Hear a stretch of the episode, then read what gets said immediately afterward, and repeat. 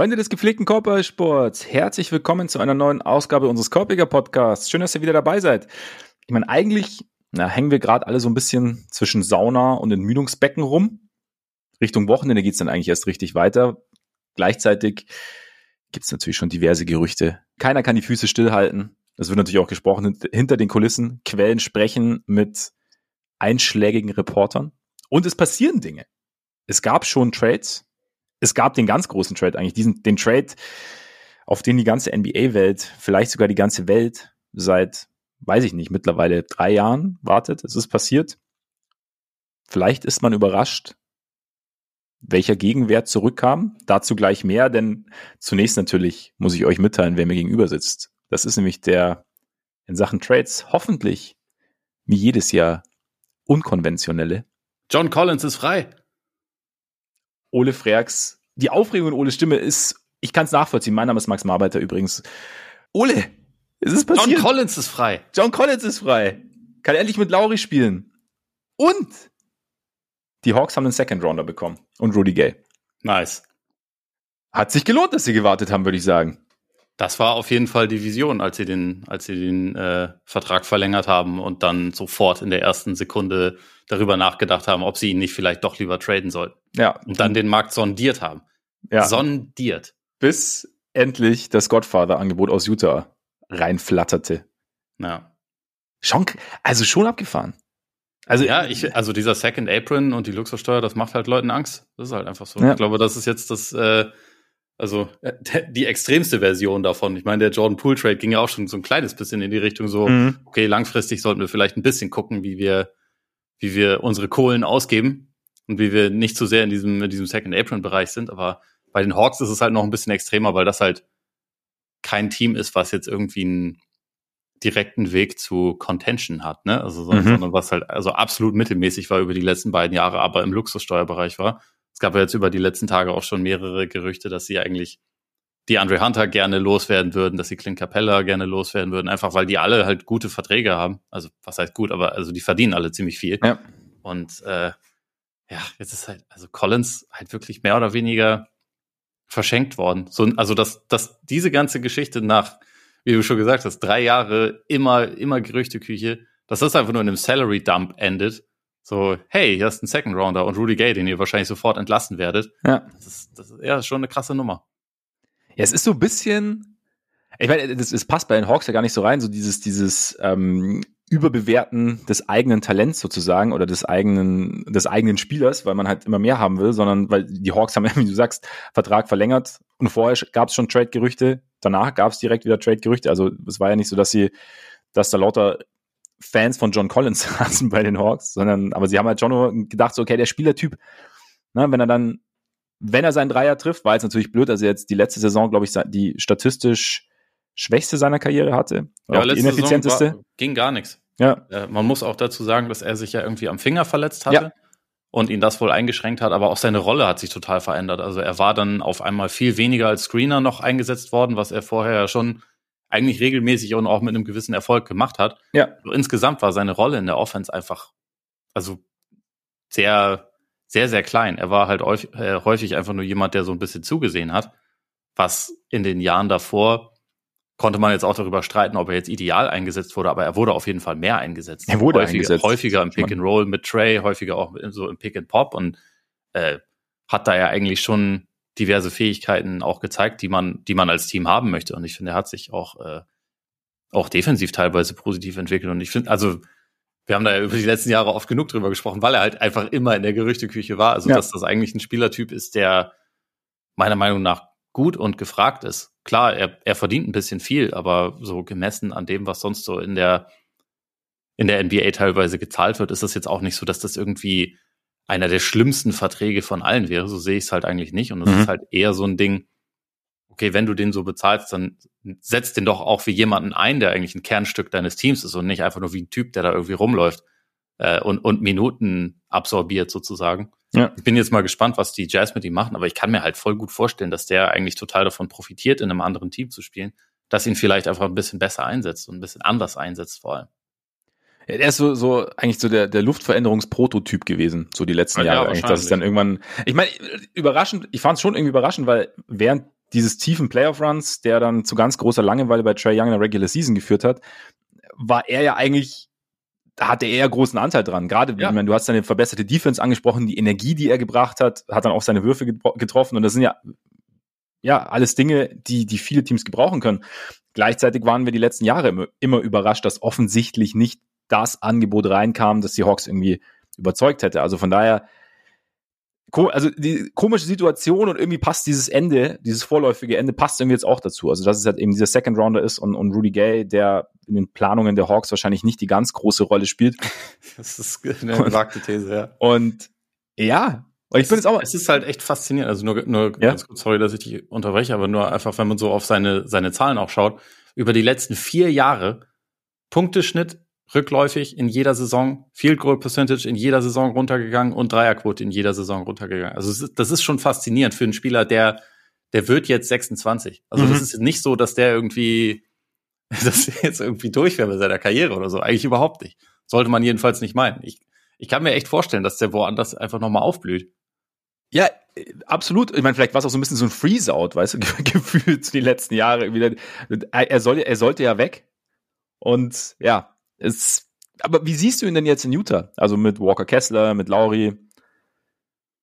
Ich finde es eine interessante Kombination. Ich denke mir auch schon, dass das, also dass das auch ein Starting-Trio sein könnte, weil Lauri auch letzte Saison relativ viel Small Forward gespielt hat. Also die hatten ja einen relativ großen Teil der Saison ähm, noch Vanderbilt quasi als, mhm. als Starter und so als, als Bindeglied dann zwischen den beiden, wobei Kessler am Anfang auch noch nicht gestartet nee, hat. Da war es ja. dann Olinik, aber ähm, ich glaube, so das als Forward-Duo kann funktionieren, wenn halt Collins so seinen, seinen Wurf wiederfindet. Das wäre halt schon wichtig, aber dann hast du da zwei ziemlich variable und ja auch dynamische Forwards, die du in unterschiedlichen Rollen einsetzen kannst. Du kannst, also die Jazz müssen auch noch ein bisschen gucken, was sie in Sachen Playmaking machen, aber wenn sie da halt noch irgendwie einen Pick-and-Roll-Ballhändler ähm, rein haben. Also sie haben ja auch noch die Option mit, mit äh, Jordan Clarkson zu verlängern. Mhm. Halt jemand, der ihm öfter mal Lob servieren kann, der ihn aber auch halt äh, draußen finden kann. Ich denke mir schon, dass das funktionieren kann. Und auch, also ich meine, defensiv sind jetzt sowohl er als auch Markanen keine Top-Spieler, aber du hast halt mit, mit Kessler einen sehr, sehr guten Ringbeschützer und ich glaube, das ist schon eine Kombination, die, die ganz interessant sein könnte. Es ist vielleicht noch nicht der Weisheit letzter Schluss, aber mhm. erstmal mhm.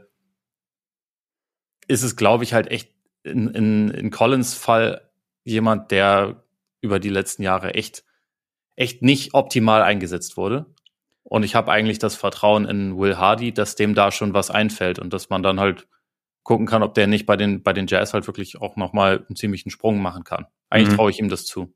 Und ich glaube auch, dass er in gewissen Lineups könnte er auch, also er und Kessler könnten zu zweit spielen, er und Markanen könnten zu zweit spielen. Die, sie können zu dritt sowieso spielen. Also ich würde stand jetzt mal davon ausgehen, dass das wahrscheinlich so auch, äh, dass die alle in der Starting Five stehen werden. Aber ich glaube, du hast da so eine gewisse ähm, Flexibilität auch, wie du die einsetzt, dann auch in, in anderen Lineups. Und eigentlich denke ich, für die Jazz ist das halt in der Situation, wo sie jetzt ja, die sind ja noch nicht fertig mit ihrem Team. Ich glaube, sie haben jetzt auch noch keine Eile, mit dem Team fertig zu werden, aber es ist halt im Prinzip für sie wie ein Free Agent, den sie jetzt holen konnten. Also wo sie ja. so ein bisschen ihren Platz einsetzen. Und also ich glaube, jetzt sind es noch drei Jahre und knapp 80 Millionen auf seinem Vertrag.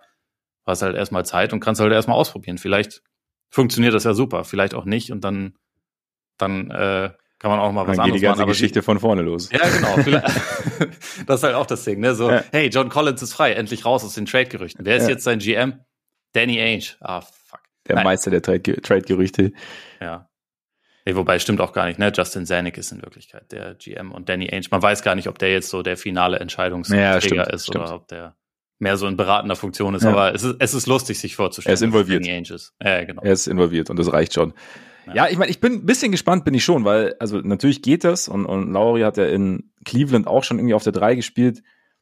Trotzdem würde ich jetzt dazu tendieren, sowohl bei Markanen als auch bei Collins so die nominelle vier als die bessere Position zu sehen. Also defensiv sowieso.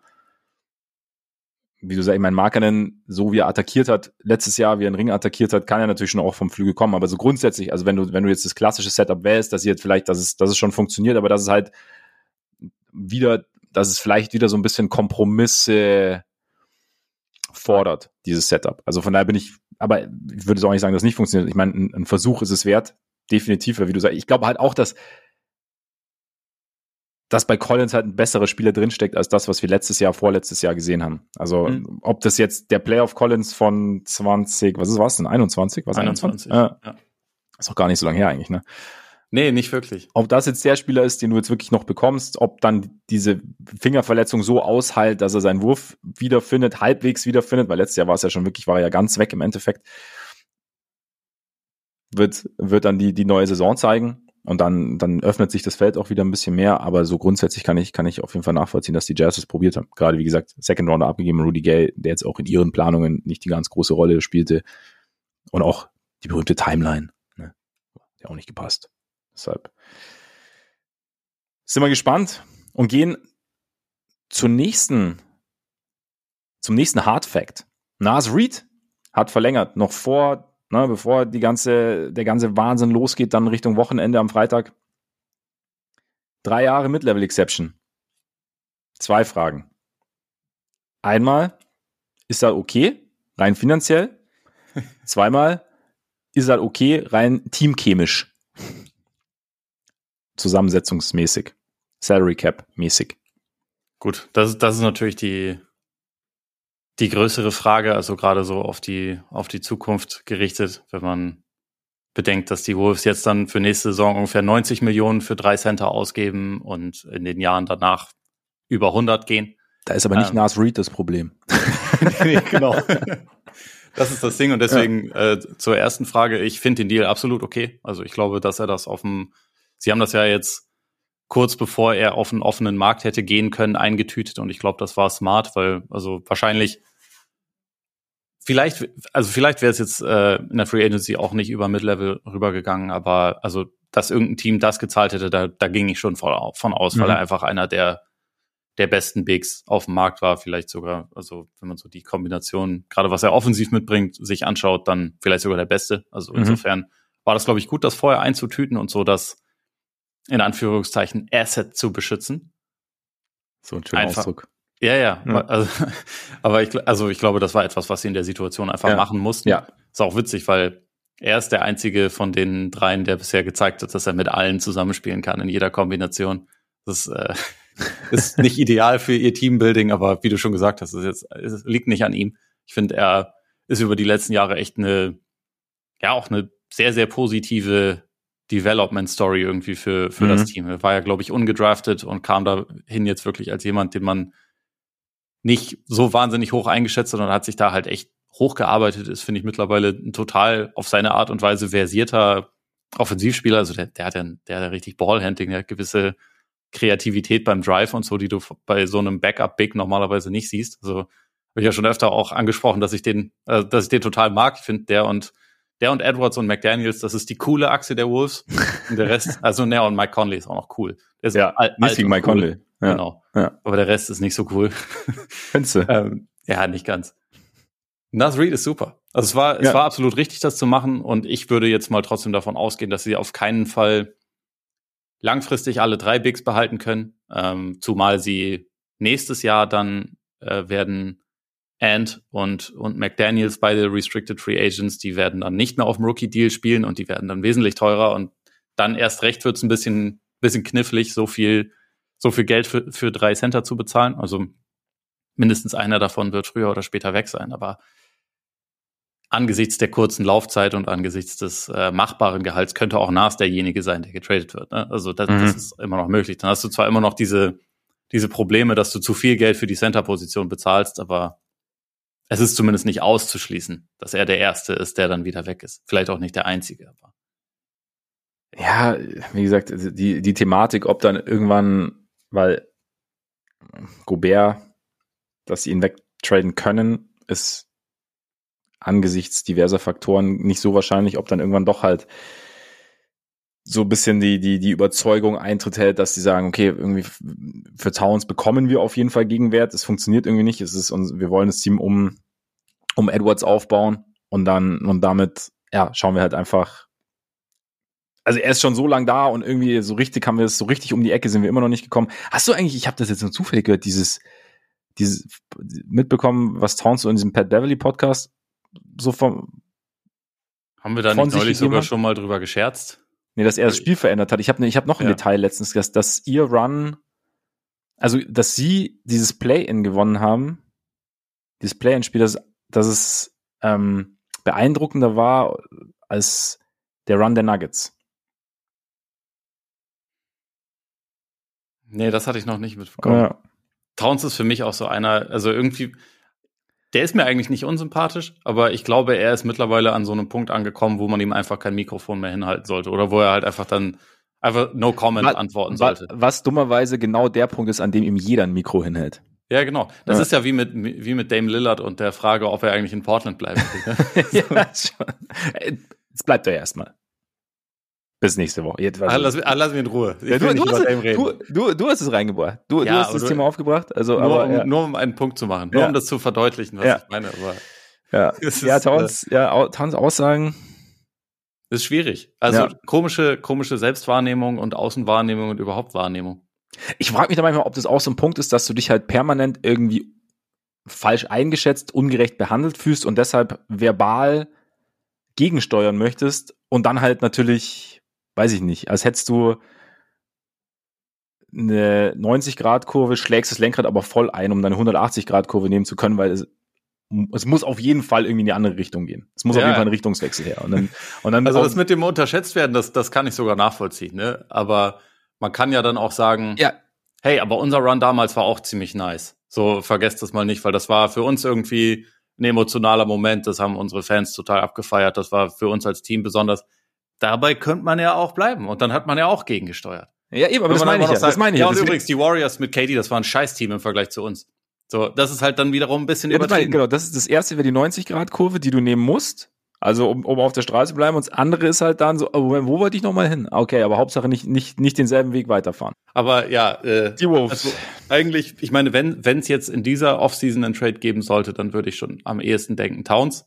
Ja. Weil man für den am ehesten gerade was Gutes zurückbekommt. Ich meine, es gibt ja, äh, ich glaube, das sind reine Spekulationen. Das ist jetzt nichts, was wirklich in der Gerüchteküche ist, aber so ein eins zu eins, nimm du mein Problem, ich nehme dein Swap für äh, entweder entweder Trey Young oder oder Dame Lillard wäre schon irgendwie geil. Also ein bisschen Situation durcheinanderwirbeln und ja. das es geht halt von den von den Verträgen her äh, ist da halt ein gewisser Spielraum vorhanden, aber so richtig sehe ich jetzt auch nicht, dass das passiert und ob man sich da dann irgendwie, also ich meine die Knicks wären eigentlich eine einigermaßen logische Destination, aber da müsste Minnesota dann wahrscheinlich auch noch den Kollegen Randale aufnehmen und das würde auch nicht reichen. Da müsste man irgendwie noch mehr machen und der Fit wäre jetzt dann auch nicht ganz optimal mit, mit Gobbert.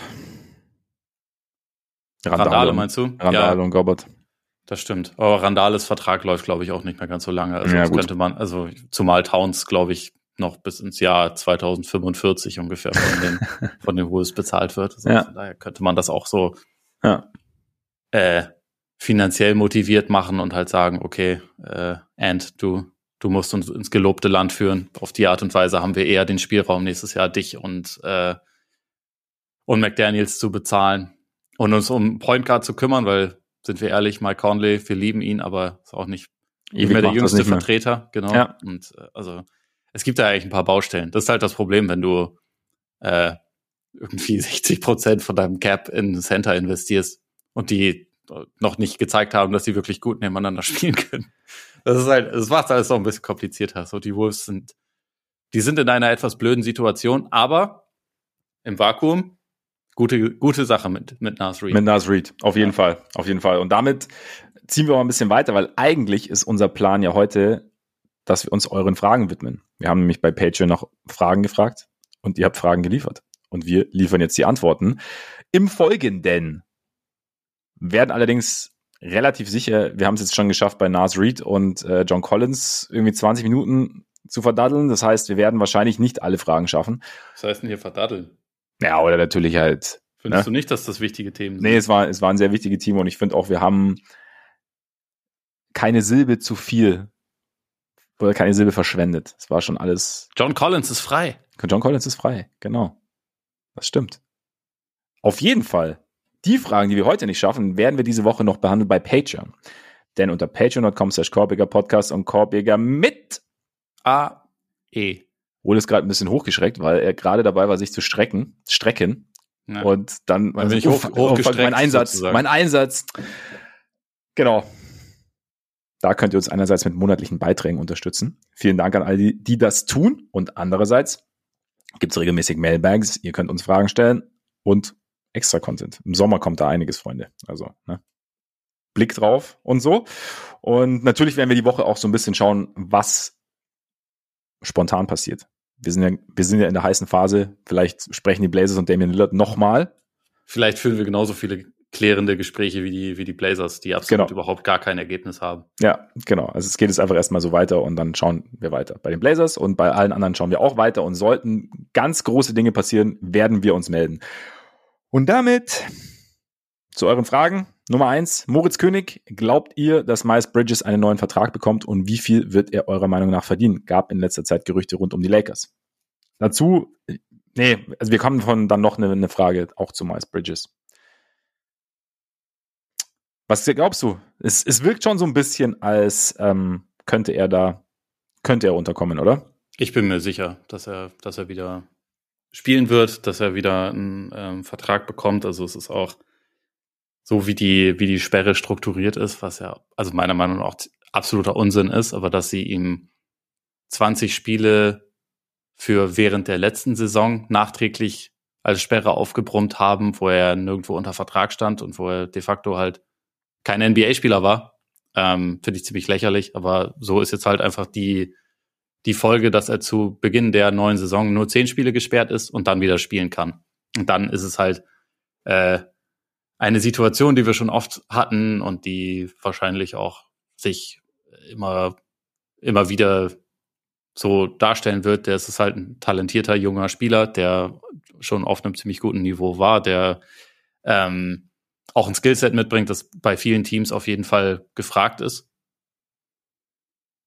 Und da werden dann im Zweifel auch mal ein paar Bedenken, die man sonst vielleicht haben könnte, zumal der sich halt schuldig bekannt hat zu dem, was er da äh, gemacht hat. Ähm, das wird dann halt so ein bisschen beiseite gefegt. Und ich glaube zwar nicht, dass er sich jetzt deswegen, also dass er dann die Art von Vertrag bekommt, die er ohne diese ganze Geschichte gehabt hätte, weil das wäre wahrscheinlich der Rookie Max gewesen, glaube mhm. ich, ähm, wenn, wenn ja. das letztes Jahr dazu gekommen wäre. Da bin ich mir nicht sicher, ob es darauf hinausläuft. Ich würde es eher nicht schätzen. Aber ich weiß auch nicht so genau, was es jetzt sein wird. Also die Situation ist ja, wenn ich das richtig verstehe, es ist so ein bisschen undurchsichtig, was man dazu liest, aber soweit ich weiß, ist er immer noch restricted. Also er gehört quasi immer noch eigentlich den, den Hornets und die mhm. können alles matchen. Und ähm, insofern ist es dann halt einfach eine Frage, einigt er sich direkt mit denen, unterschreibt er woanders ein Offersheet. Ich glaube, wenn das ein fremdes Offersheet ist, dann müsste das zumindest drei Jahren sein. Aber also hundertprozentig sicher bin ich mir da auch nicht. Ich könnte mir auch sonst vorstellen, dass es halt auf eine eher kürzere Lösung hinausläuft und dass die Summe halt nicht ganz so hoch sein wird. Aber ich finde es schwer, da zu spekulieren, außer zu sagen, es werden die Hornets bleiben. Da bin ich mir sicher. Achso, also dass er. Ziemlich. Ja, ja, okay. Also einfach, weil sie Matching Rights haben, ja, weil ja, er gut, sich jetzt, glaube ich, auch während der Saison in Charlotte fit gehalten hat. Und weil es, das ist halt wieder so ein Ding, aus Teambuilding-Perspektive kannst du aus den genannten Gründen eigentlich nicht sagen, hey, unser, ich meine, als er zuletzt fit war, zweitbester Spieler, der auch zudem noch ziemlich jung ist, den, den lassen wir jetzt einfach ziehen und lassen, also schauen dann zu, wie er woanders spielt. Kannst du halt eigentlich nicht machen. Selbst wenn du ihn eigentlich nicht behalten willst, aber dann gibst du ihm trotzdem erstmal einen Vertrag und guckst ja. dann, ob du ihn irgendwann. Immer wieder tradest oder so. Ja, und ich könnte mir, was du sagst, ich könnte mir schon vorstellen, dass man sich vielleicht auf was Kürzeres einigt, dass er dann, ja, die Möglichkeit hat, bekommen zu spielen, sich dann irgendwie, ja, die ganze Geschichte in die Vergangenheit rückt, vielleicht auch zeigen kann, dass er so ein bisschen, also, dass ein Prozess stattgefunden hat nach der Geschichte bei ihm. Und ähm, ja, dann vielleicht nochmal einen besseren Vertrag bekommt, aber ja, so in die Richtung. Ich, was du sagst zu den Hornets, kann ich auf jeden Fall nachvollziehen. Also da, da würde ich, würde ich jetzt ähnlich vermuten. Zumal es ja ist, es gibt ja Interessenten. Also. Ja. Sportlich, wenn es den ganzen anderen Scheiß nicht gegeben hätte, würde ich sagen, das Team, wo er hingehen sollte, wäre Sacramento. Weil die haben mhm. Kohle mhm. Ähm, und die haben eigentlich auch einen Bedarf auf den Forward-Positionen. Ja. Also die werden wahrscheinlich Sascha Wesenkov holen, den amtierenden Euroleague-MVP und besten Spieler Europas. Also dem haben sie auf jeden Fall schon ein Angebot gemacht und das mhm. sieht wohl auch ganz gut aus, dass sie den kriegen. Aber ähm, Bridges würde sportlich in Sachen Timeline und in Sachen Skillset auch wunderbar da reinpassen. Aber wie gesagt, ich, ich denke, es läuft eher einfach auf, Auf auf Charlotte Charlotte aus. hinaus. Ja, ja. Die Lakers haben eigentlich, wenn ich das jetzt nicht äh, völlig falsch einschätze, eigentlich nicht die, nicht den Spielraum, um, Ja. um dem ein ernstzunehmendes Angebot zu machen. Die würden ja auch ganz gerne mit ihren eigenen Leuten verlängern, Austin Reeves und so. Und Ja. vielleicht. Ich glaube, Rui Detroit ist ansonsten noch vielleicht ein Kandidat, weil die Geld haben und weil der ja auch in, in, ähm, in Michigan an der Uni war. Hm, Ähm, die könnten halt einen, einen Offersheet machen. Ja. Naja, um es nochmal um's noch zu sagen, ich glaube, es wird Charlotte bleiben. Könnte ich mir auch gut vorstellen. Dazu, Steffen Eisenblätter hat auch gefragt, wie schätzt ihr die Situation rund um Miles Bridges ein? Ich finde es tatsächlich ein wenig vergleichbar mit Deshaun Watson aus der NFL. Daher rechne ich das mit, damit, dass er einen Vertrag bekommen wird. Wie gesagt, denken wir auch zurück zum Thema Wetten. Ich finde, die Free Agency eigentlich eignet sich gut dafür. Mach doch mal eine, eine kleine Wechselvorhersage-Competition. Ich bin bis auf weiteres raus aus dem Wettgame. Genau, ich glaube, ich glaub, Ole geht erst wieder Wetten ein, wenn diverse Einsätze bei ihm angekommen sind. Ja. Und ich, und nachdem ich nach solchen Wetten eigentlich immer irgendwelche Dinge theoretisch in der Praxis sieht es ein bisschen anders, aber irgendwie anders aus, aber irgendwelche Dinge besorgen muss. Könntest du noch ein paar Die Jahre Idee dauern, ist, Steffen, ohne Scheiß, die Idee ist gut. Also die Idee ist wirklich gut. Ich glaube, es ist eher ähm, die Konstellation ist momentan nicht optimal für Wetten. Ah ja. Ne? Aber Kann wir können das, natürlich auch nennen. wir können das, ja- wir können das ja, wir werden das auflösen. Bald. Bin Bald. gespannt. wir sind alle gespannt. ähm, dann, Ach so, Ole. äh, hast du was habe ich? hast du noch eine Einschätzung zum Thema Deshaun Watson? Weil also ich meine, ich weiß ungefähr, was da was da los war und was ihm vorgeworfen wurde und Ja. so, aber ich bin jetzt also ich kenne mich mit der NFL nicht gut genug aus, um da Ich- jetzt wirklich zu sagen können, dass das ein passender Vergleich ist oder nicht. Ich bin da auch nicht so drin. Also ehrlich gesagt. Also es wäre jetzt auch so ein bisschen so, es ging ja da eher so darum, sexuelle Belästigung bei Watson, Ja, in, oder? Äh, in ungefähr 80 Ja, ja, genau. Also nicht ganz so viele, aber sehr, sehr viele. Ja.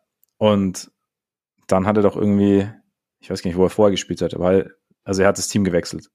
Ihr merkt schon, NFL sind wir beide, Ja, und ich glaube, das Ding, also der hat, soweit ich weiß, halt trotz aller Bedenken so den maximal möglichen Genau. Vertrag bekommen. Genau. Das ist aber natürlich auch Das stimmt. Quarterback und Quarterback ist halt in der NFL irgendwie immer so was Spezielles, aber und auch Äh. ein sehr guter gewesen eigentlich vor, also er war schon so ein, soweit ich weiß, ist der, Star. ist der eigentlich ziemlich gut, ja. ja.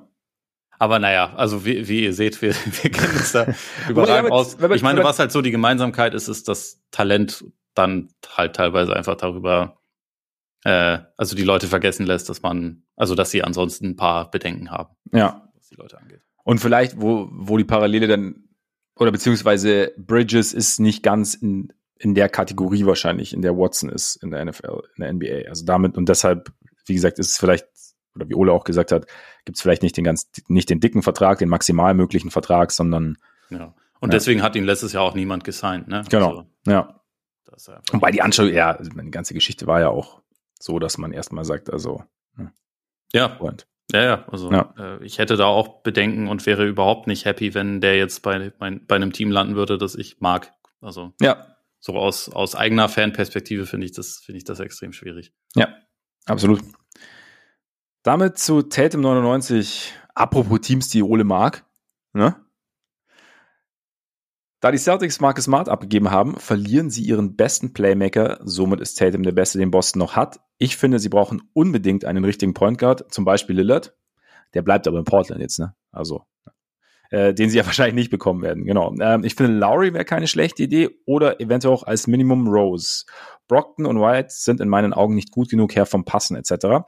Oder sehe ich das Problem mit dem Ballhandling und Playmaking zu kritisch und hättet ihr noch einen guten Point Guard im Kopf für die Celtics? Ja, Ole ist ja vollkommen davon überzeugt, dass ähm, Jason Tatum jetzt endlich seinen inneren Magic Johnson findet und ähm, deshalb alles übernimmt in Boston. Von daher, ja, nein, war jetzt natürlich übertrieben. Bisschen. Ja. Nee, äh, aber also es, es ist im Kern schon ein wesentlicher Teil davon. Und was aber auch noch wichtig zu erwähnen ist, gerade so, ähm, ich finde jetzt in der Frage, da kommen Brockton und White mir viel zu schlecht weg. Also Den, den Gedanken hatte ich auch, ja. Rose ist in nichts besser als die beiden in der heutigen Zeit. Er war zu, zu in seiner Prime, ist das was anderes, aber die ist ja jetzt auch schon ein paar Jährchen her und war relativ kurz. Also ich finde, ähm, Brockton, wenn er gesund ist, ist, ist ein guter Point Guard. Und White ist kein klassischer Point Guard, aber war letzte Saison verdammt guter Spieler und war der drittbeste Celtic. Also da, äh, das wäre mir jetzt irgendwie ein bisschen zu harsch, dazu sagen, den müssen wir jetzt einen Lowry vor die Nase setzen, der fast 30 Millionen Dollar verdient nächstes Jahr. Also den kannst du auch nicht einfach so integrieren. Das funktioniert halt, also Salary Cap technisch nicht. Und der ist jetzt, also Prime Lowry, da könnten wir gerne drüber reden, aber so in der jetzigen Version ist der meiner Meinung nach jetzt, äh, meiner Meinung nach jetzt auch nicht besser als die beiden anderen. Und äh, ich glaube, also ich habe selber auch ein paar Fragezeichen in Sachen Playmaking. Meine, da habe ich ja, als wir über den Porzingis Trade gesprochen haben, auch schon ein bisschen drüber äh, drüber geredet und also gerade so mit mit Brown und Porzingis, wenn die halt beide starten, hast du schon halt zwei Leute, die jetzt nicht die die richtig guten Ballmover sind meiner Meinung nach, sondern tendenziell eher so ein bisschen Richtung Ballstopper gehen. Aber ich glaube, also was halt einfach so ein bisschen komplizierter an der ganzen Nummer ist, ich weiß nicht, ob Boston jetzt gerade noch irgendeinen Spieler kriegen kann, der es rechtfertigen würde, White oder Brockton aus der Rotation zu verdrängen, wenn wir jetzt da so hingehen. Also oder beziehungsweise deren, deren Platz einzunehmen, in der Hierarchie vor ihnen zu stehen. Ich glaube nicht, dass da die Mittel vorhanden sind. Ich glaube auch nicht unbedingt, dass das nötig ist, weil ich meine, bei Brockton immer Asterisk, wenn er gesund ist. Aber eigentlich ja. sind das zwei echt, echt gute Spieler. Also eigentlich ja. würde ich immer noch sagen, dass das Point Guard jetzt keine Problemposition ist bei den Celtics. Playmaking an sich, so für das gesamte Team.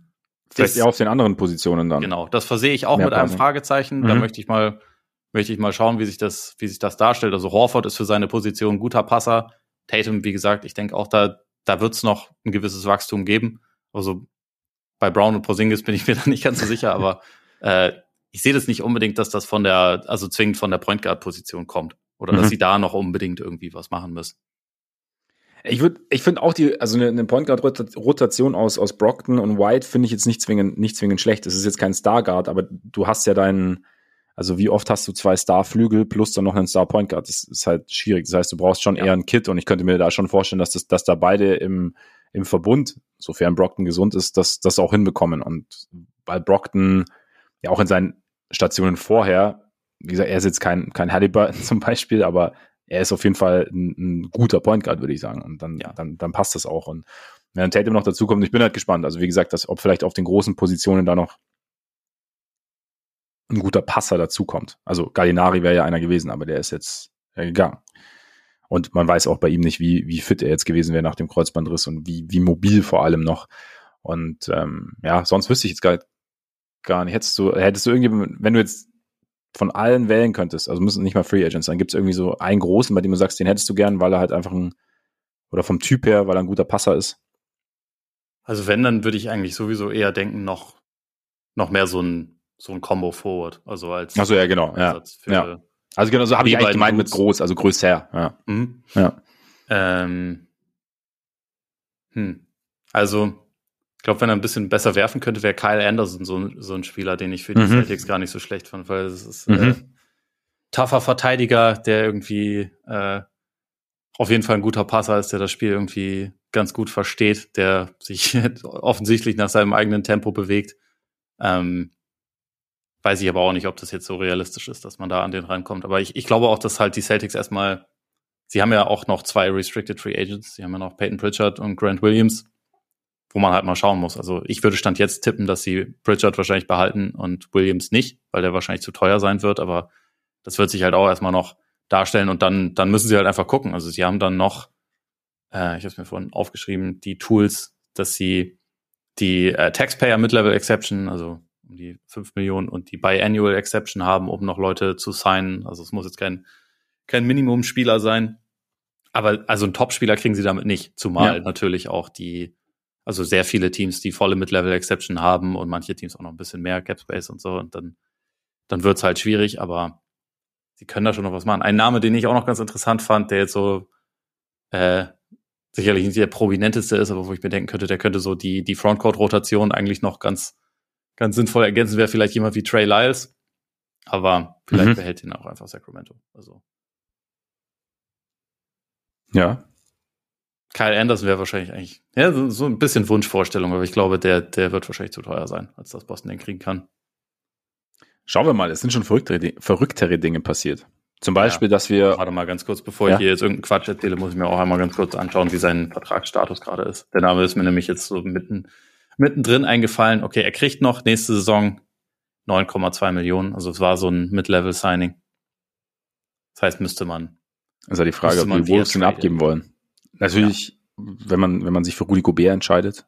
Ne? Vielleicht könnten sie gucken, ob Kyle Anderson auch Center spielen kann, um ihn irgendwie auf die Position noch so mit, mit ja. äh, hochzutreiben. Vielleicht ja. ist das dann für sie leichter zu rechtfertigen, ihn auch noch zu behalten und langfristig zu bezahlen. ja, ich meine, Kyle Anderson war letzte Saison verdammt gut für die Wolves. So, und auch gerade in der Zeit, wo, wo Towns nicht, äh, nicht fit war, hat er echt sehr dazu beigetragen, dass sie sich über Wasser gehalten haben. Ja. Die, die werden den, glaube ich, jetzt nicht, äh, nicht abgeben. Unwahrscheinlich, unwahrscheinlich, zumal er ja vorher für die Grizzlies auch schon gut war. Also es ja. war jetzt kein, kein Ausreißer irgendwie nach oben. Also würde mich dann auch überraschen. Lars Russwurms Frage haben wir mehr oder weniger schon beantwortet. Jetzt nach dem Boston Trade um Smart stellt sich mir die Frage, was die Celtics noch machen könnten. Letztes Jahr wurde Gallinari verpflichtet, um tiefer auf dem Flügel zu sein. Der ist jetzt wieder weg, beziehungsweise war ja nie richtig da. Braucht Boston noch einen für den Flügel oder einen Point Guard? Also wenn dann einen für den Flügel.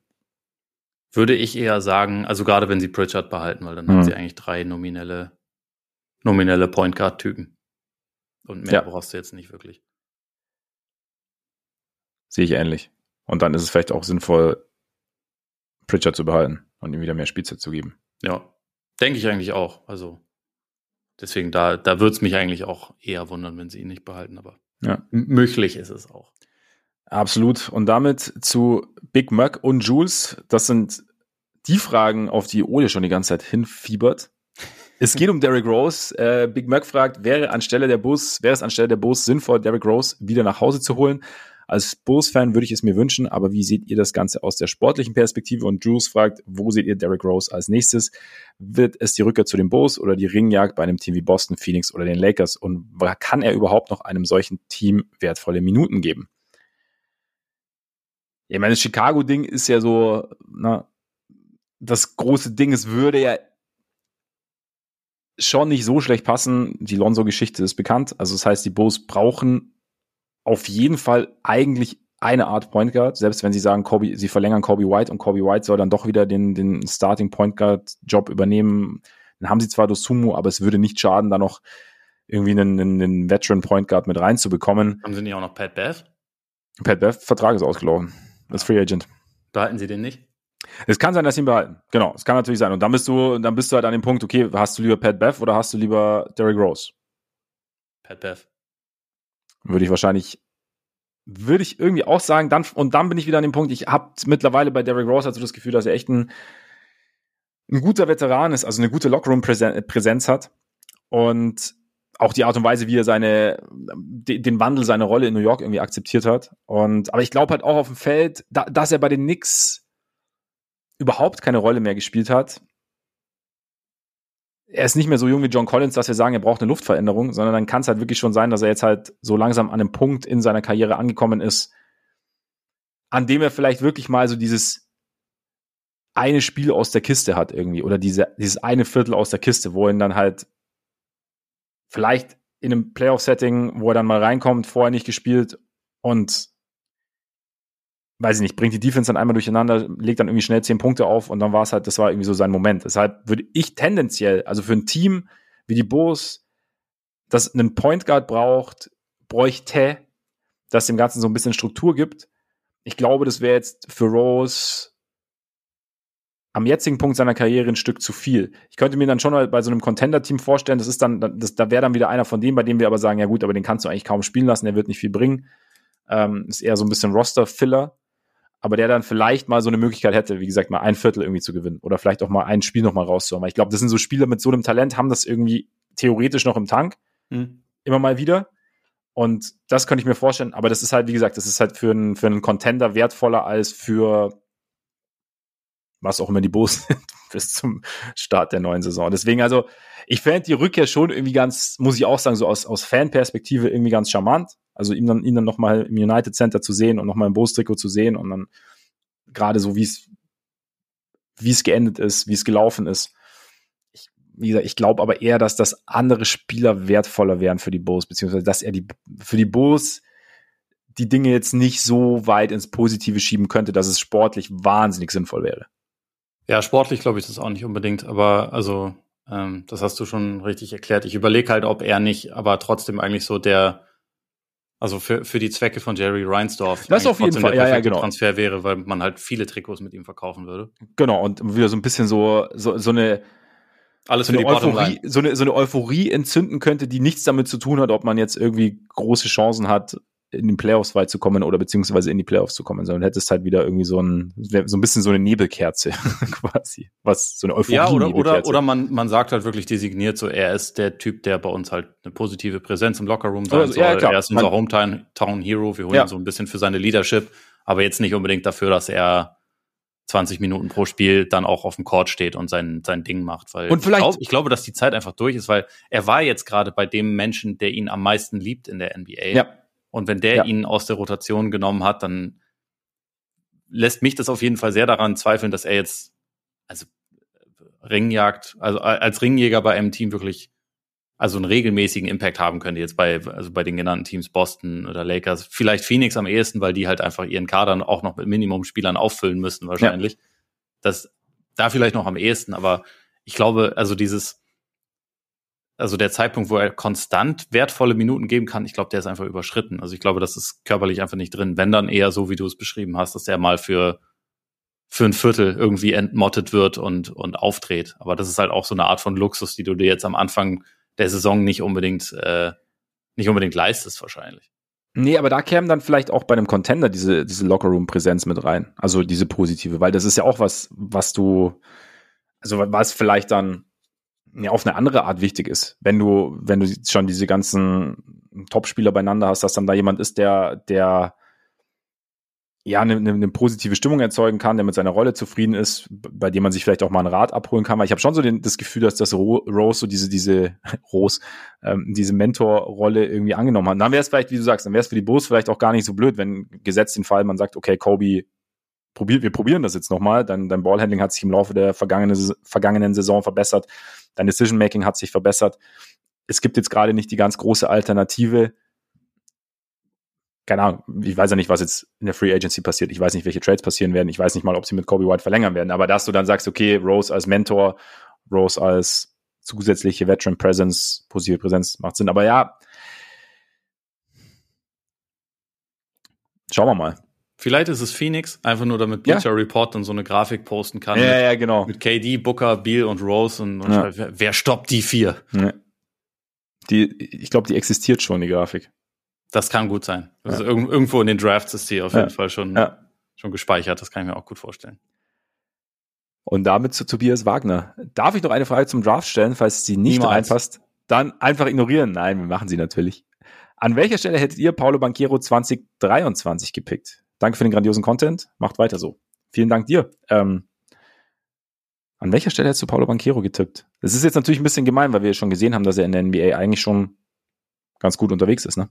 Ja, ja, das ist äh, dabei irgendwie, also ich muss auch sagen, ich bin, ich bin ja kein, kein Draft-Experte oder so. Äh, ich, ich informiere mich dann vorher schon und bild mir auch ein paar Meinungen, aber so, dass ich das jetzt wirklich richtig gut abwägen könnte, das wäre vielleicht etwas ambitioniert, aber so Bauchgefühlmäßig würde ich sagen, Wemby natürlich so oder so Nummer eins. Und dann wäre es für mich zwischen Scoot und Banquero wahrscheinlich für, für Position zwei. Und ich glaube, ich wäre aber auf Scoot gegangen.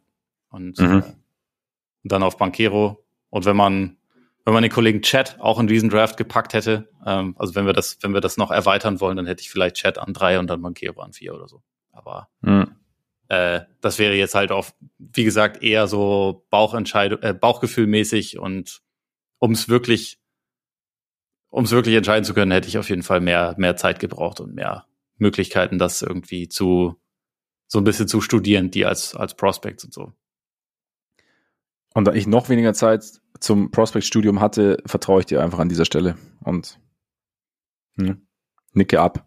Ja, ich meine, wir können uns immerhin darauf einigen, dass wenn man ja mal in jedem gottverdammten Draft Nummer eins gewesen wäre. ja.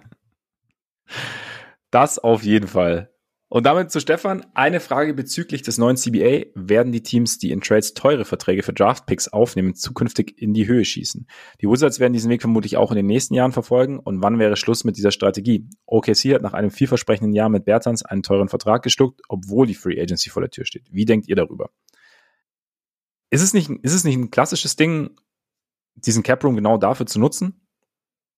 Ich würde auch sagen, dass es nicht unbedingt was Neues ist. Es kann sein, dass es jetzt sich ein bisschen häufen wird. Also ich glaube einfach aus dem Grund, weil mehr Teams Schiss haben, so vor dem, vor dem Second April ja. und den Folgen davon. Also ich meine, dieser, dieser Collins-Stil passt da ja eigentlich auch super rein. Ähm, auch wenn da nicht mal irgendwie große äh, Draft-Kompensation mit drin war, aber es ging halt auch, also der ist ja eigentlich halt, vor einer Weile galt er noch als interessanter, äh, interessanter Spieler selbst und ist immer noch jung. Also da ist, aber das geht im Prinzip auch ein bisschen mit in die Richtung. Ähm, aber ich glaube auch nicht, dass es wirklich ein, neues Phänomen ist. Ähm, und ich glaube auch nicht, dass damit irgendwie überhaupt irgendwann Schluss sein muss, solange Teams halt Platz haben und etwas dafür bekommen, was sie haben wollen. Also hier ja. dieses Beispiel mit OKC, die haben das mit Bertans ja auch nur gemacht, weil sie halt Case und Wallace haben wollten. Und da, also weil das ihr Wunschspieler war im Draft und nicht, nicht einfach nur so. Und, und Bertans belastet sie nicht lange. Für, für, für sie ist das momentan halt was, was sie sich absolut leisten könnten, mhm. äh, konnten und womit sie ihr Team ihrer Ansicht nach besser machen konnten. Und dann finde ich das eigentlich immer eine total sinnvolle Strategie, gerade für halt Teams, die, die aus gutem Grund weniger stark auf die Free Agency fokussiert sind als andere. Also OKC wird halt, die müssen halt eigentlich ihr Team über Draft und über Trades zusammenstellen, weil die keine, keine krassen Free Agents bekommen. Vielleicht, wenn, wenn wir jetzt nächste Saison sehen, okay, Shay ist genau auf dem Niveau, wo er war oder sogar noch besser. Ähm, die, die beiden Jalen Williams-Zwillinge legen noch mal einen Schritt zu. Chad Holmgren äh, schlägt ein und, und Casey Wallace schlägt ein und so und die gehen Richtung vielleicht 48 Siege oder so, machen noch mal einen richtigen Sprung. Dann ist das vielleicht ein Team, was halt nächstes Jahr in der Free Agency sagen kann, okay, was kriegen wir denn für unsere Midlevel? Welchen Veteran kriegen wir hier noch rein, der uns vielleicht noch, noch upgradet? Aber momentan sind sie halt, glaube ich, noch an einem Punkt, wo das jetzt für sie einfach nicht, nicht richtig wäre zu gucken, welcher, welchen Free Agent bezahlen wir dann über mhm. und der wird dann so ein Pseudo-Kernstück unseres Teams, passt aber eigentlich gar nicht perfekt rein. Weil ich glaube, so der, den Kern, den müssen sie sich einfach wirklich mehr über Draft und so zusammenstellen. Und da ist es dann für sie einfach total sinnvoll, ihren, ihren Cap Space zu vermieten, wie sie das jetzt mit Bertans gemacht mhm. haben und sich dafür halt mit einem, mit einem noch etwas besseren Pick bezahlen zu lassen. Auch wenn sie in dem Fall ja nur zwei ähm, Positionen hochgesprungen sind. Aber wenn das dann den Wunschspieler bringt, dann, dann finde ich das schon irgendwie okay, dass man das so macht. Und dann, wie gesagt, ist das für mich eine sinnvolle Strategie für so ein Team. Ja, zumal sie, also zum Beispiel OKC, sie auch noch nicht genau wissen, wen sie exakt haben. Also Homegrown hat noch gar nicht gespielt. Williams jetzt ein Jahr. Wie sieht's zweite Jahr aus? Wie passt wirklich zusammen? Wie passt zusammen, wenn Homegrown noch mit in diesen Mix integriert wird? Und dann eben, dann hast du, du, du hast, bist ja noch gar nicht in der Lage zu sagen, wir brauchen jetzt Veteran X oder Veteran Y, um irgendwie eine Lücke zu füllen, weil du ja noch gar nicht ja, genau. genau weißt, welche Lücken sind jetzt irgendwie so da. Und dann finde ich auch, ist es halt, ist es eine, eine legitime Strategie. Und dann ähm, sammelst du Talent an, beziehungsweise hast dann halt, versuchst natürlich auch Spieler zu verpflichten, die halt in die berühmte Timeline passen, beziehungsweise die halt noch entwicklungsfähig sind und sich eventuell dann, oder im Optimalfall gemeinsam mit denen entwickeln können, die schon da sind. Und dann siehst du, und dann wird, wahrscheinlich wird dann hinten raus auch nicht jeder, werden nicht alle perfekt zusammenpassen. Und deshalb ja, also ich glaube auch, dass die Strategie jetzt keine neue ist und dass die Strategie jetzt auch jetzt nicht die kommenden Jahre irgendwie ausläuft, sondern wie gesagt, ein Team dann irgendwann vielleicht an den Punkt kommt, an dem es halt, wie Ole gesagt hat, diesen Switch einfach macht, okay, jetzt haben wir, wir wissen, was wir, was wir haben, welche Spiele wir haben und jetzt nutzen wir unseren Cap Space gewissermaßen direkt, um Spieler zu sein und nicht mehr um Picks aufzunehmen und Verträge aufzunehmen dafür. Vielleicht tradet man irgendwann auch für DeAndre Ayton. Moritz König, glaubt ihr, ein Trade rund um DeAndre Ayton wird passieren? Und wenn ja, welchen könntet ihr euch vorstellen, der den Suns wieder Tiefe im Roster verleiht? Er stand jetzt sind sie ja total begeistert von DeAndre Ayton. Ja, ja, ich glaube auch, dass sein Value auf einem All-Time-High ist. Ja. ist ja eigentlich Nee, es ist natürlich Bullshit, aber ich glaube nicht, dass da jetzt gerade ein Trade äh, passieren wird. Also, weil sie, glaube ich, gerade einfach nicht das, nicht die Kombination für ihn bekommen, die sie jetzt signifikant besser macht. Und ich glaube halt, es ist halt schon irgendwie eine Abwägung. Also man, mittlerweile haben wir auch schon drüber gesprochen, so dieses Verhältnis Williams Aiton scheint ja nicht das allerbeste gewesen zu sein. Und jetzt kommt ein neuer Coach rein, es kommt ein defensiv orientierter Coach rein mit, mit Frank Vogel. Vielleicht und ich meine, Aiden hat ja auch schon durchscheinen lassen, dass er schon richtig gut funktionieren kann. Er ist jetzt, er ist jetzt nicht derjenige, der, der dein Team mitreißt und, und, ähm, und Begeisterung versprüht und irgendwie übernimmt oder auch mal übernimmt, wenn es nicht so läuft. Aber in einem guten Team, glaube ich, kann er schon eine, eine sehr, sehr gute Rolle spielen. Und hat er ja auch schon. Also abgesehen davon. Und von daher könnte ich mir schon auch vorstellen, dass, dass man in Phoenix sagt, okay, wir haben jetzt, wir sind jetzt in einer neuen Situation und wir haben eigentlich einen sehr, sehr guten Big. Wir haben einen Big, der jetzt vielleicht nicht perfekt switchable ist, der jetzt nicht, nicht, nicht zwingend ganz raus kann, aber wir haben dann schon auch einen, einen relativ guten Verteidiger und eigentlich, wir haben einen, der zum, na gut, zum Ring abrollen ist nicht so sein Ding, weil da will er. Vom, vom Ring rep, äh, wegrollen kann er ja, ziemlich gut. Genau, der, der, der, und damit Driving Lanes öffnen kann für. ja, so, das, äh, er ist auf jeden Fall der Beste, wenn es darum geht, äh, sich von einem Layup wegzudrehen und einen Hookshot zu nehmen. Aber er trifft ja. diese Hookshots oft. Eben. Und da, Sehr darauf, guten Hookshot darauf kommt es ja am Ende an. Oder auch nochmal noch mal drei Pumpfakes vor diesem Hookshot auszupacken. Aber ja. also ich kann mir schon, ich kann mir schon vorstellen, dass man sagt, okay, ich meine, es ist, er ist einfach weiterhin, also wir haben einen, wir haben einen guten Center, der nicht, nicht perfekt ist, aber hinterher trainen wir ihn weg und rennen dann vielleicht wieder einem Center hinterher. Gleichzeitig, wie du sagst, so nach letztem Jahr, der Gegenwert, den sie jetzt bekommen, ist wahrscheinlich nicht, nicht derjenige, den sie sich erhoffen würden meine, das Thema Tiefe ist schon so ein Punkt. Ich wüsste jetzt aber auch nicht, hm, gäb, oder gäbe es denn für dich ein Team, bei dem du sagst, okay, das wäre jetzt vielleicht ein Aiden-Team? Nee. Also das ist halt das Ding. Ich sehe nicht, dass ihnen jemand ein Angebot macht, wo sie dann, keine Ahnung, einen Point Guard und zwei äh, defensiv starke, Dreier treffende Wings für zurückbekommen, die ihr Team dann abrunden. Mhm. Wird, glaube ich, halt einfach nicht passieren. Also weil der, der Wert von Aiden in der Liga, glaube ich, einfach nicht so nicht so hoch ist. Also. Man hat ja gesehen, die, die Nets wollten ihn ja auch nicht haben, ne? Zum Beispiel. So, die Nets werden ihn jetzt nicht äh, Cam Johnson und noch irgendwen wieder zurücktraden. Warum auch? Also warum sollten sie das auch tun? So, Aiton ist ein, ist, finde ich, ein, also ein überdurchschnittlicher Center, der aber halt auch äh, also 30 Millionen verdient. Äh, oder sogar, oder sogar noch ein bisschen mehr, aber es ist da halt einfach nicht so, nicht so easy, da jetzt einen Trade zu finden. Deswegen, das meine ich immer, wenn ich sage, einen Trade zu finden, der Phoenix dann auch besser macht. Ja. Weil sie geben ja einen Spieler ab, der Stand jetzt eigentlich ein wichtiger Teil ihrer Rotation wäre. Und klar, in, ein, in einer perfekten Welt, so bei 2K, würdest du dir drei, drei Rotationsspieler gerne dafür holen, die insgesamt nicht so viel verdienen oder also die ins, insgesamt an dieses Gehalt rein, rankommen, aber einzeln halt nicht so viel verdienen und die dir halt noch so ein paar mehr Sachen abdecken. Aber also welches Team hat da Bock zu? Welches Team ist vor allem so scharf auf DeAndre Ayton, dass es sich von zwei bis drei echten Rotationsspielern trennt, um ihn dann zu bekommen. Also ich meine, es gab ja letztes Jahr hat ja Indiana ihm zum Beispiel einen Offer, Offersheet angeboten. Ne? Der war ja restricted und Indiana wollte ihn haben, die haben für ihn geboten, aber die haben zu dem Zeitpunkt wollten die auch noch äh, Miles Turner anscheinend loswerden. Ja. Miles Turner hat mittlerweile eine Vertragsverlängerung unterschrieben und ich glaube, Miles Turner ist besser. Also würde ich zumindest sagen, oder sie sind zumindest relativ nah beieinander. Warum würde jetzt Indiana dann sich nochmal darum bemühen, Aiden zu bekommen? Und welches Team sonst? Das ist halt für, für Center, die jetzt nicht dominant sind, die aber so verdienen wie ein Star, ist der Markt halt einfach nicht wahnsinnig groß. Und ich glaube, das ist halt einfach das, das Problem der Suns. Und deswegen werden sie erstmal auf ihm sitzen bleiben. Das heißt nicht, dass das jetzt äh, super schlimm ist für sie. Also du hast es ja schon angesprochen. Es gibt ja auch äh, Sachen, die der auf jeden Fall mitbringt und die die wertvoll sind für ein Team. Aber es ist halt nicht ihr Traum-Szenario, aber was soll's. So, sie sind trotzdem ganz gut. Was wäre mit Portland? Können, ja.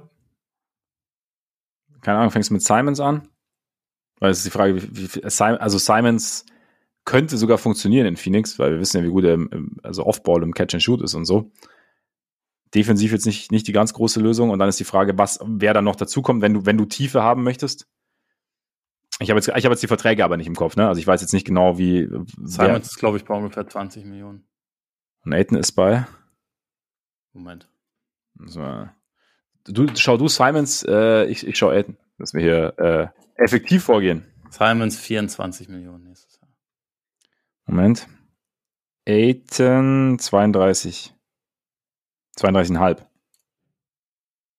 Ja, da kannst du dann theoretisch, könntest du da noch jemanden mit reinpacken. Das wäre auch wichtig, weil Phoenix auf die Art und Weise seine Defense ja komplett torpediert hat. Holst du Nook mit rein, dann passt das eigentlich wieder. Ne? ist, es ist nicht so leicht. Nee, also es ist nicht so. Aiden in Portland theoretisch okay, aber Ja. also den, den Trade zu finden, der dann wirklich Sinn, Sinn macht, also der dann wiederum für Phoenix Sinn macht, ohne Phoenix halt, halt Ja. zu schwächen, und das würde man ja auf die Art und Weise, auch ein bisschen kompliziert. Charlotte? Für Gibt's ja, gibt's ja ein paar Kandidaten. Aber ich wüsste jetzt auch, ja, es ist, bist du auch, Charlotte sucht, Charlotte sucht ja einen Center. Seit Jahren. Ja, sie haben auch letztes Jahr einen, einen oder zwei gedraftet, die äh, Ja, stimmt. also mit, mit äh, Mark Williams und Nick Richards haben Ja. sie zwei junge Center im Kader. Ja klar, kannst du Gordon Hayward straight up traden. Das wird wahrscheinlich äh, sind die Suns wahrscheinlich geil, weil dann haben sie noch jemanden, der, der gut aus der Mitteldistanz ist. Ja, äh, weiß ich, jemanden wie Rosier, Oubre, so in die Richtung. PJ Washington. Das Problem ist, du willst da jetzt diverse Free Agents traden. Das ist natürlich, das ist natürlich schwierig. Quadruppel, Schnuppel, Duppel, äh, Sign and Trade wird irgendwann ein bisschen kompliziert. Auch hier weiß ich nicht, ob es da was gibt, was Phoenix dann besser machen würde. Ja, es ist, ich glaube, die Frage, das ist halt genau die Frage. Wa- Was, was macht besser und was, stimmt, Uber ist tatsächlich Free Agent, das ist natürlich stark. Ja, Ähm, PJ Washington ist restricted. Die Genau. ist nicht so leicht. Ist nicht so einfach. Deswegen glaube ich auch, dass es eher darauf hinausläuft. Eben, Es ist vielleicht nicht der, der große, wenn, wenn könnte es schon sein, dass es nicht der große Schritt nach vorne ist, sondern eher so der Schritt zur Seite. Also quasi einen anderen, ein anderes Setup wählen. Aber ich weiß auch nicht, wie sinnvoll das, das wäre. Ja, gib mir drei mittelmäßige Dude für meinen, äh, Dudes für meinen etwas überdurchschnittlichen Center. Ja. Mehr Wer. Balance. Ich- ja, ich, Ich tippe jedenfalls drauf, dass das jetzt erstmal nicht passieren wird. Ich glaube, wie gesagt, ich glaube auch, man schaut sich dann erstmal an und, und versucht, hofft dann vielleicht auch, dass entweder, dass er, dass er jetzt besser funktioniert mit den Spielern, die sie jetzt da haben, mit dem Coach, den sie jetzt da haben, oder dass er besser funktioniert, noch nicht so, wie sie, wie sie sich's erwarten, aber dass dann das Interesse anderer Teams dann irgendwie steigt. So. Und man dann vielleicht noch mehr bekommt. Julian Koch, welche Auswirkungen hat die Verlängerung von Nas Reed für die weitere Offseason der Wolves? Ich finde das Signing aus Wolves Sicht kurzfristig sogar recht günstig, aber jetzt haben sie drei teure Bigs im Roster, haben wir im Prinzip ja schon beantwortet. Ne? Ist das ein Zeichen für einen Towns Trade? Und wenn ja, was kann für Cat als Gegenwert bekommen? Hab ein bisschen die Befürchtung, dass wie beim Butler Trade damals ein Gegenwert nur zwei Rollenspieler zurückkommen, die ein Jahr später wieder weg sind. Ich glaube, Warum- ganz so warum genau-. Warum genau musste jetzt der Butler Trade da jetzt? Warum? Also der Butler-Trade ist doch okay für dich. Für dich war ja wahrscheinlich der davor nicht so gut. Ja, deswegen, aber es ist halt, der macht mich halt traurig. Ja, das kann ich verstehen. Wobei Zack ist noch da. Noch. Super. Ne? Ja, ist, so schlecht ist er auch wieder nicht. Ne, Zack ist nicht schlecht, aber es war trotzdem halt einfach keine gute Entscheidung. Aber das, äh, das wissen wir ja. Und außerdem hat Jimmy Buckets danach ja auch noch bei zwei anderen Stationen äh, Chaos gestiftet, ja, möchte, genau, ich, möchte für ich Stunk sagen. gesorgt, bis Ja. er dann endlich sein, sein Zuhause in der, Ja, in der Heat Culture gefunden hat, wo er Ja. eigentlich schon immer hingehört hatte. Aber also, um auf die Frage zurückzukommen, ich glaube nicht, dass es so extrem sein würde, einfach auch aufgrund der Vertragslaufzeit. Also bei Butler war es halt damals so, dass der auf einem auslaufenden Vertrag mehr oder weniger gespielt hat, als er nach Philly getradet wurde. Er ist ja dann auch im, in der Offseason wirklich wieder weggegangen. Aber das hat natürlich den, den Wert von ihm gedrückt. Und das wäre jetzt, also, und ich meine, wie er die Situation damals torpediert hat und wie er eigentlich mit einer Handgranate zum Training gegangen ist und alle Ja. Leute dort in die Luft gesprengt und das Front Office beleidigt hat und so. Das hat jetzt auch nicht unbedingt dabei geholfen, seinen, seinen äh, Trade-Wert hochzuschrauben. Die waren halt dann verzweifelt und mussten ihn loswerden, so mehr oder weniger. Ähm, das wäre jetzt bei Towns ja nicht der Fall. nee. Ist trotzdem ein bisschen kompliziert, einen Deal zu finden, glaube ich, aber es gäbe, es gäbe, glaube ich, schon Interessenten. Ich, ich glaube bei Towns auf jeden Fall, weil das, das Talent sieht man ja weiterhin. Und dann, dann kann, da würde ich zum Beispiel jetzt als GM Verantwortliche eines anderen Teams würde ich mir dann überlegen, okay, was, was hat, was hält Towns zurück, sein Potenzial zu entfalten? Welche Spieler muss ich ihm an die Seite, st- also ne, macht jeder GM, aber also wo, woran könnte es denn liegen, dass er dieses Versprechen, das er ja eigentlich seit Beginn seiner NBA-Karriere ähm, in den Raum stellt, dass er das bis jetzt nicht einlösen konnte und dann kriege ich das irgendwie hin. Und das, wie gesagt, die Situation in, in Minnesota muss nicht das Ende sein. Und ja. Kannst du dir vorstellen, dass Brooklyn da irgendwie tätig wird? Hm. Für was? Ein, gut, Cam Johnson ist restricted, aber ihre, ihre Wing-Rotation, ich meine, sie sind halt immer noch kurz auf Point Guard. Das aber ist so ein bisschen das Problem. Irgendwie, ich glaube, die haben vielleicht nicht unbedingt die Struktur, wo das dann Sinn ergeben würde, jemanden wie Towns reinzupflanzen, weil wenn er in ein Team kommt, wo er automatisch wieder denkt, dass er der beste Spieler ist, ist das vielleicht nicht ideal. Also vielleicht wäre es besser, also, ihn halt mit jemandem zu kombinieren, der offensichtlich der Anführer ist. Selbst wenn er vielleicht nicht mehr Talent hat. Also, keine Ahnung, wenn er in New York spielen würde, er ist ja auf dem Papier ein besserer Spieler als Jalen Brunson, aber ich glaube, Jalen Brunson wäre dort trotzdem ganz klar mhm. der Chef.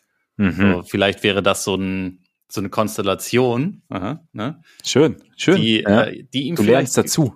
Ja, genau. die ihm vielleicht ganz gut äh, zu Gesicht stehen würde. Ja. Oder halt neben Dame, aber das ist halt, glaube ich, salary-mäßig unmöglich. Da müsste Portland schon ein bisschen was opfern.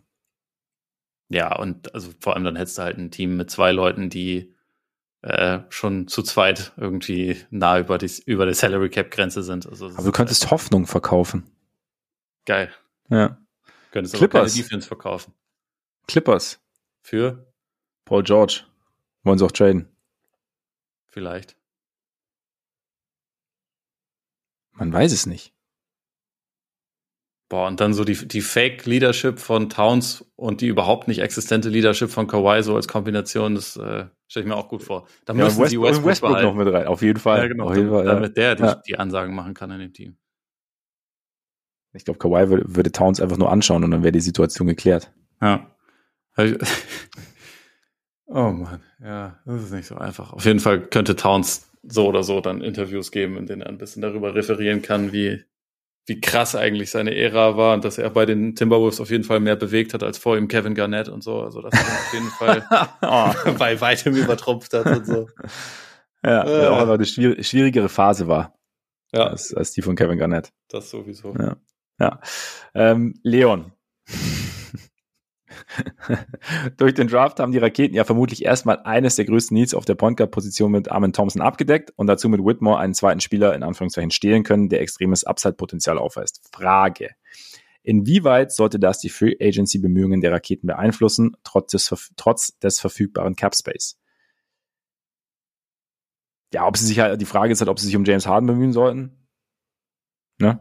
Nee, sollten sie nicht, aber sie sollten sich trotzdem um Veteranen bemühen. Aber das vielleicht nicht um den Veteranen. Das ist der Punkt. Das ist der Punkt, glaube ich. Also hätten sie aber, glaube ich, so oder so gesollt. Hätten ja. sie gesollt. Hätten sie sollen tun müssen, vielleicht.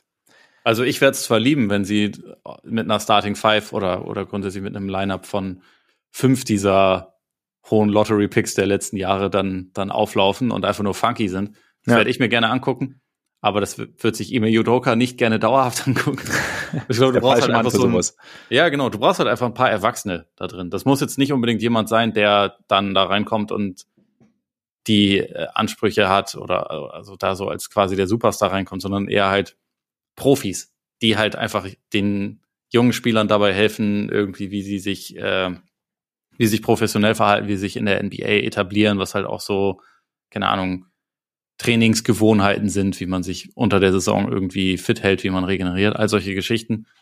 Und bei denen das dann aber auch klar ist, dass die, wenn das Team irgendwie den, den nächsten Schritt macht oder die, die jungen Spieler halt auch bereit sind, dass die dann nicht wirklich im Weg sind. Ich denke da halt zum Beispiel jetzt an Leute wie Harrison Barnes. Der ist ja mhm. Free Agent und das ist, glaube ich, ein total, total guter Lockerroom-Typ, der ja. halt auch echt viele Erfahrungen schon gemacht hat, der äh, ganz früh Meister wurde, dann jahrelang nicht in den Playoffs war, jetzt mit den mit den Kings ja wieder äh, in den Playoffs war, aber der halt so diese Rolle als Veteran schon gespielt hat, der mal für eine Zeit lang Max-Player in Dallas war, was natürlich nicht die richtige Rolle war, der als auch als Lottery-Pick mit hohen Erwartungen in die Liga gekommen ist und so.